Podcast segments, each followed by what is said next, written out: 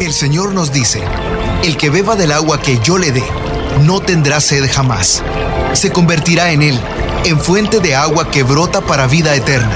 Y para conocer más de esa agua que nos da vida, Buenos días en el camino presenta El Cántaro, un segmento conducido por el padre José Román Flecha, doctor en teología moral, quien nos orienta sobre la verdad de nuestra fe. A continuación,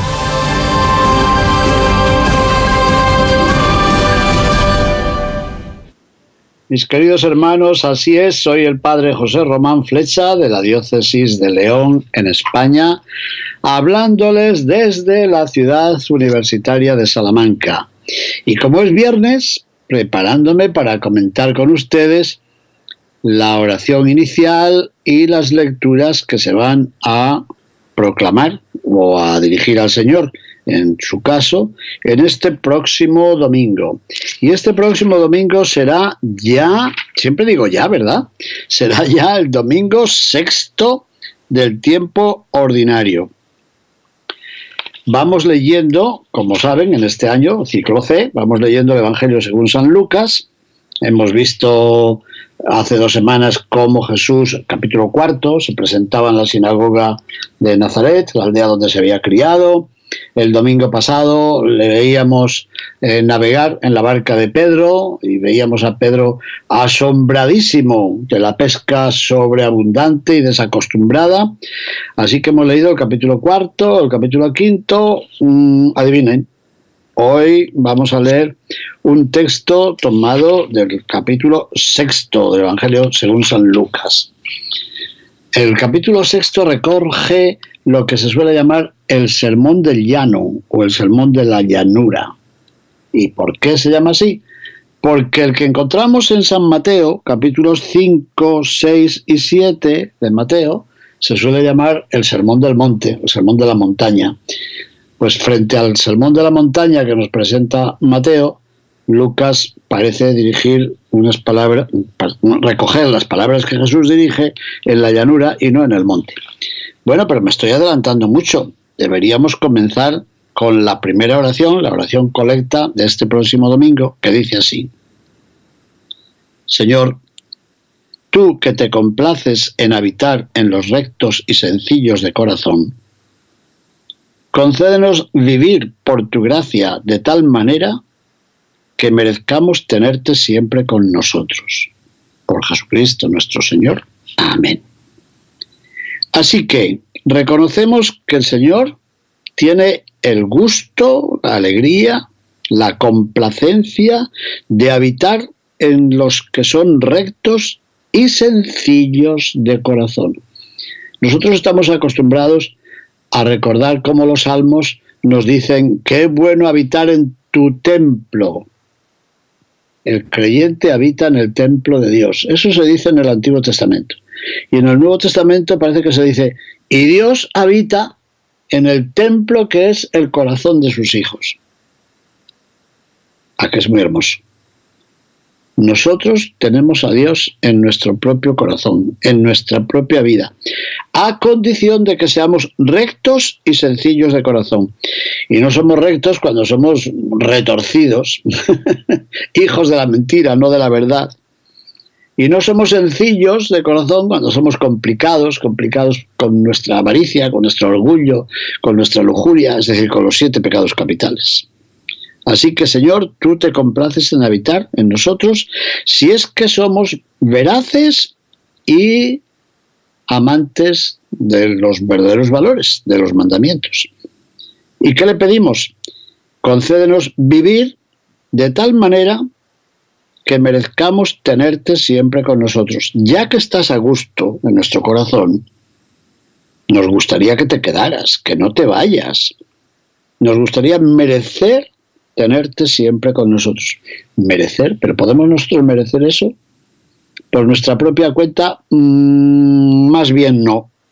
Y entonces necesitamos que el Señor venga a preparar su morada, que nos dé un corazón acogedor, todo eso.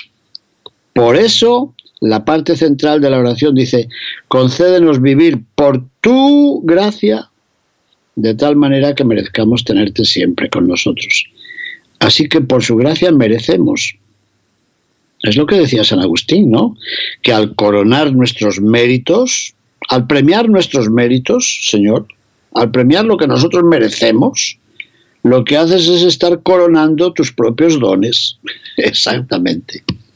Tú nos has dado el dinerito, nosotros compramos unas flores para ti y tú encima nos las premias. Pues si el dinerito era tuyo, tú nos has concedido la gracia y nos das además la responsabilidad para conservarla, para crecer en gracia. Y al final tienes la elegancia de darnos un premio, un premio que lo has merecido tú, Señor, eres tú. Eres tú el que nos ha dado la posibilidad de agradarte. Como digo tantas veces, se nota que me gusta mucho este tema, muchísimo. Desde que estudié el Tratado de Gracia en el seminario de, León, ¿cuántas veces he meditado esto? La gracia del Señor es la que nos hace merecer. Porque sin la gracia de Dios no podemos, como decíamos, ni principiar, ni continuar, ni concluir cosa conducente para la vida eterna. Así decía el catecismo que yo estudié de chico. Bueno, pero pasemos a las lecturas, que se nos va pasando el tiempo. Primera lectura, tomada del profeta Jeremías, del capítulo 17. Fíjense cómo el profeta juega con dos palabras, maldito y bendito. ¿Mm? ¿Y usted dónde quiere estar? ¿En el campo de los malditos o en el campo de los benditos? Bueno, pues vamos a ver cuáles son las notas de la maldición y las notas de la bendición. Dice el profeta Jeremías. Así dice el Señor.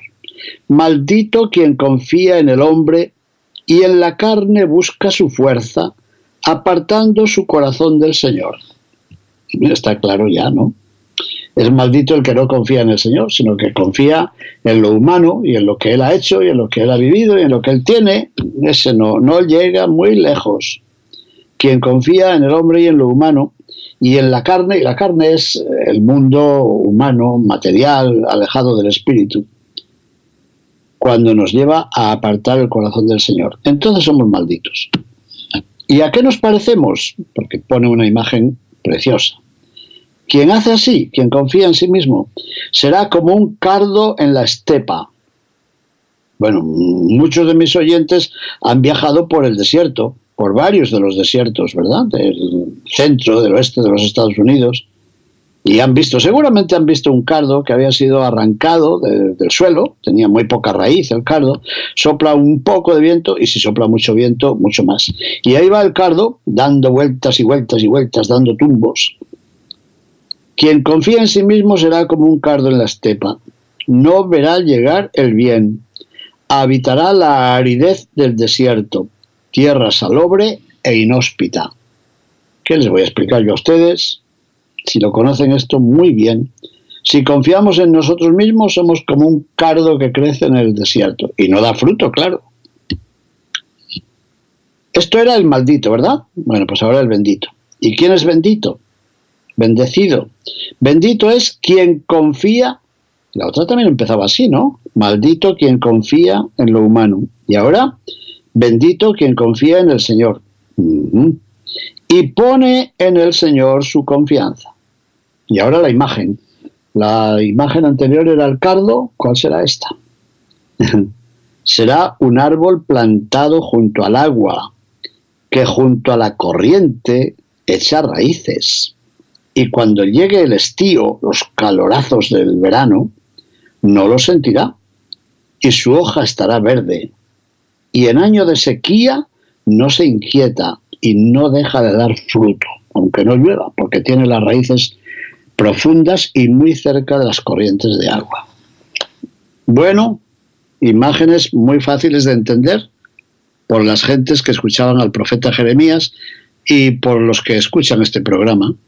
¿Usted qué quiere ser? ¿Como un cardo en el desierto o como un arbolito, un frutal, un frutal que está cerca de la corriente de aguas? Bueno, yo quiero lo segundo. Bendito quien confía en el Señor porque ese es como el arbolito que tiene humedad y por tanto produce frutos. Maldito y bendito. Bueno, pues eso nos lleva al Salmo primero. ¿Ustedes han pensado alguna vez que el Salterio, el Salterio es el conjunto de los salmos, 150 salmos. El Salterio empieza con una bienaventuranza. ¿Se han fijado? Yo creo que sí, lo he explicado cuando expliqué parte de mi libro sobre las bienaventuranzas. Pues así empieza el Salterio con el Salmo primero.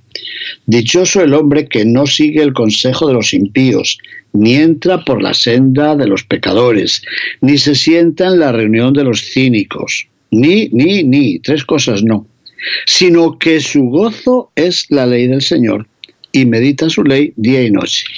Bueno, pues ese es dichoso, es decir, bendito, o sea, bienaventurado. Y ahora viene la imagen otra vez.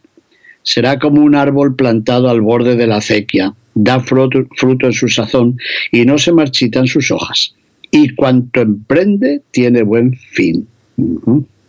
Y ahora lo contrario. No así los impíos, no así. Serán paja que arrebata el viento. Ah, Jeremías había dicho un cardo que lleva el viento.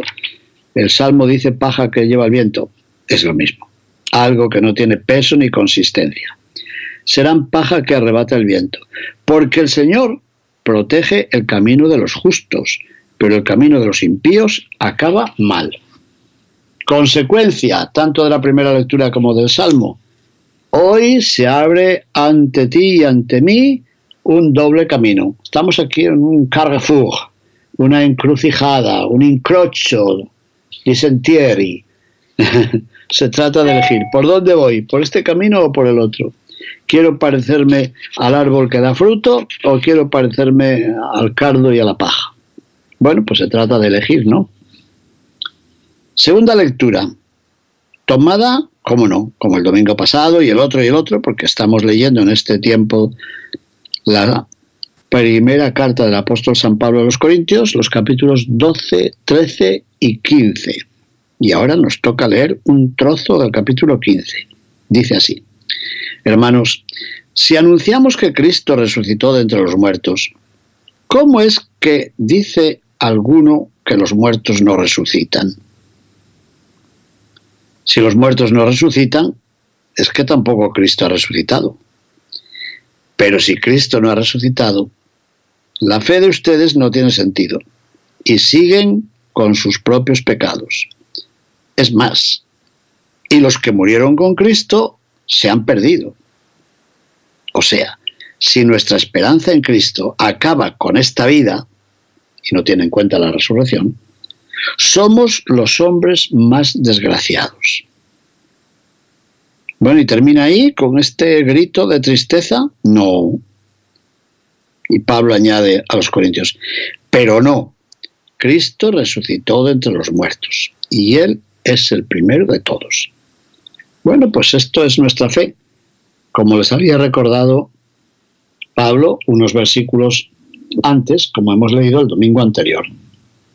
Creemos que Cristo murió por nosotros según las Escrituras, que fue sepultado, que resucitó entre los muertos según las Escrituras, que se apareció a los apóstoles y por último también a Pablo, como nos decía el domingo pasado. Esa es nuestra fe. Lo decimos en la Santa Misa, anunciamos tu muerte, proclamamos tu resurrección, ven Señor Jesús. Pero bien, dice Pablo, si no creemos que Cristo ha resucitado, como se suele decir, ¿qué pintamos aquí? Si creemos que Cristo no ha resucitado, nuestros antepasados, ¿a dónde han ido? ¿A la nada? ¿Y nosotros dónde vamos a ir? ¿A la nada? ¿Somos nada y a la nada volveremos? No. Fíjense que eso no lo decían solo los salmos, que Dios no ha odiado nada de lo que creó. Hay un texto de un agustino famosísimo que dice eso mismo, que Dios conserva en vida a todos los que ha creado. ¿Saben cómo se llamaba ese agustino famoso? Se llamaba Martín Lutero. Oiga, ¿y por qué no nos explican nunca eso? Pues qué sé yo. Porque a lo mejor a muchos no les interesa. No les interesa saber que Martín Lutero en cierto modo era más católico que sus sucesores y sus seguidores. Bueno, si nuestra esperanza en Cristo acaba con esta vida, somos los hombres más desgraciados. No se nos olvide. Bueno, y vamos a leer el Evangelio, que es interesante, bello y muy interpelante, ¿eh? muy exigente. En aquel tiempo bajó Jesús del monte, ¿ve? Monte del llano Bajó Jesús del monte con los doce y se paró en un llano con un grupo grande de discípulos y de pueblo, procedente de toda Judea, de la ciudad de Jerusalén, de la costa de Tiro y de Sidón, la zona de Fenicia, que hoy es el Líbano. Y levantando los ojos hacia sus discípulos, les dijo Jesús, Dichosos los pobres, porque vuestro es el reino de Dios. Dichosos los que ahora tienen hambre, tenéis hambre, porque quedarán, quedaréis saciados. Dichosos los que ahora lloráis, ustedes, los que ahora lloran, porque reirán. Dichosos vosotros cuando os odien los hombres y os excluyan y os calumnien y proscriban vuestro nombre como infame por causa del Hijo del Hombre. Alegraos ese día y saltad de gozo, porque vuestra recompensa será grande en el cielo. Eso es lo que hacían vuestros padres con los profetas. Pero hay de vosotros, los ricos, porque ya tenéis vuestro consuelo. Hay de vosotros los que estáis saciados, porque tendréis hambre. Ay de los que ahora reís, porque haréis duelo y lloraréis. Ay si todo el mundo habla bien de vosotros. Eso es lo que hacían vuestros padres con los falsos profetas. Palabra de Dios, te alabamos Señor.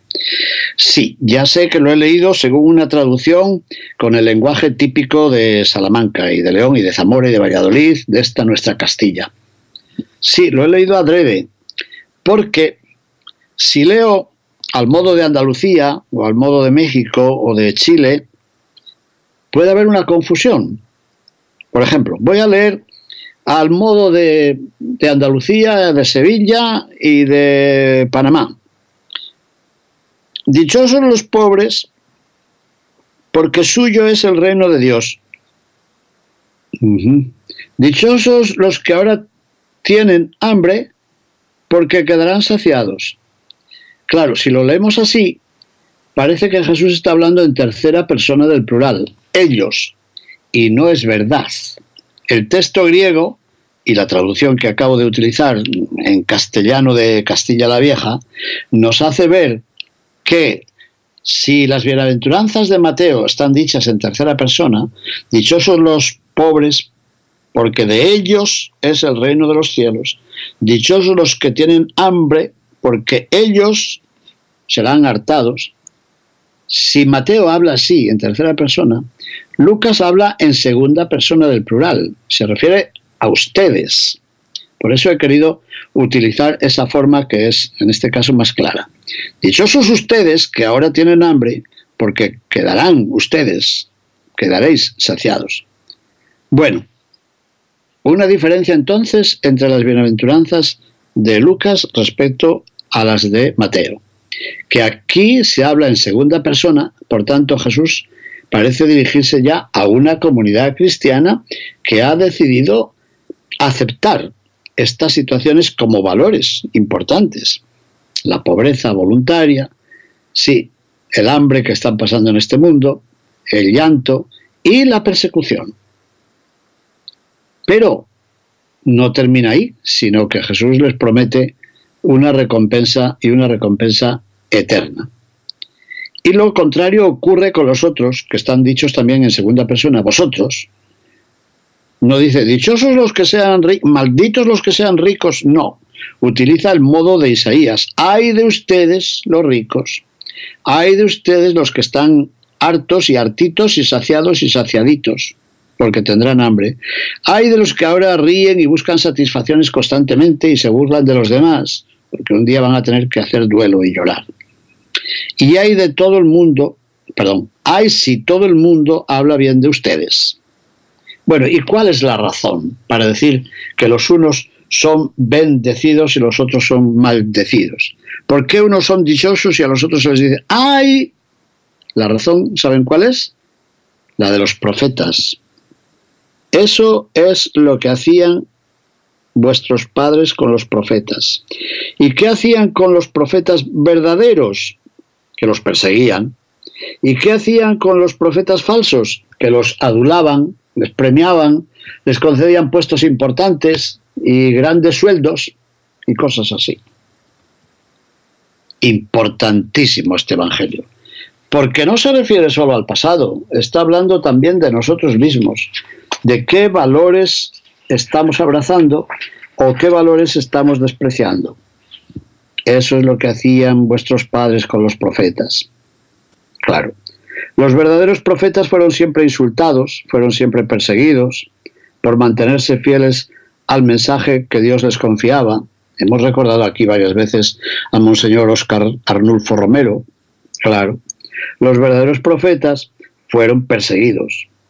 En la persecución, los discípulos de Jesús tienen un criterio para saber si viven en la fidelidad a la voluntad de Dios. Que nadie me persigue, que todo el mundo está diciendo muy bien de mí, mm, malo. Seguramente me he olvidado del proyecto de Dios y lo que estoy haciendo es halagar los gustos, los prejuicios de la gente. Y me alaban, claro, porque no, no, no me enfrento a sus contravalores.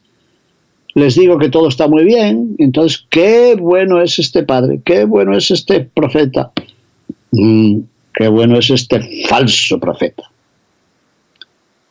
Eso dice Jesús. Eso es lo que hacían vuestros padres con los falsos profetas. Los falsos profetas fueron siempre alabados, lisonjeados. ¿Por qué? Porque ellos halagaban también los sentimientos del pueblo, les decían que todo iba bien, todo iba bien, todo iba bien, les daban siempre la razón. Claro, y entonces era, el profeta era excelente y lo alababa todo el mundo. Mal asunto. El triunfo y los honores de este mundo serán para los cristianos una seria advertencia. Una seria advertencia de que tal vez están traicionando el proyecto de Dios. ¿Qué les parece? Así que, más que un código de moral, las bienaventuranzas y las malaventuranzas retratan, nos ofrecen el retrato de Jesús, que es el último y el definitivo profeta. ¿Cómo le fue a él? ¿Lo alabaron o lo persiguieron? Bueno, por su fidelidad a Dios, Jesús fue insultado y es insultado y proscrito hoy también de la sociedad. Y así les ocurrirá a sus seguidores. Así que estemos preparados. Bueno, terminemos con una oración. Señor Jesús, ya sabemos que al aceptarte a ti como maestro y como guía, seremos excluidos, marginados, perseguidos. Pero sabemos también que precisamente en esa situación nuestra vida producirá frutos para la vida del mundo, como el árbol plantado al borde del riachuelo. Bendito seas por siempre, Señor. Amén. Bendiciones, mis hermanos. Muchísimas gracias por su atención. Buenos días en el camino presentó El Cántaro con el padre José Román Flecha.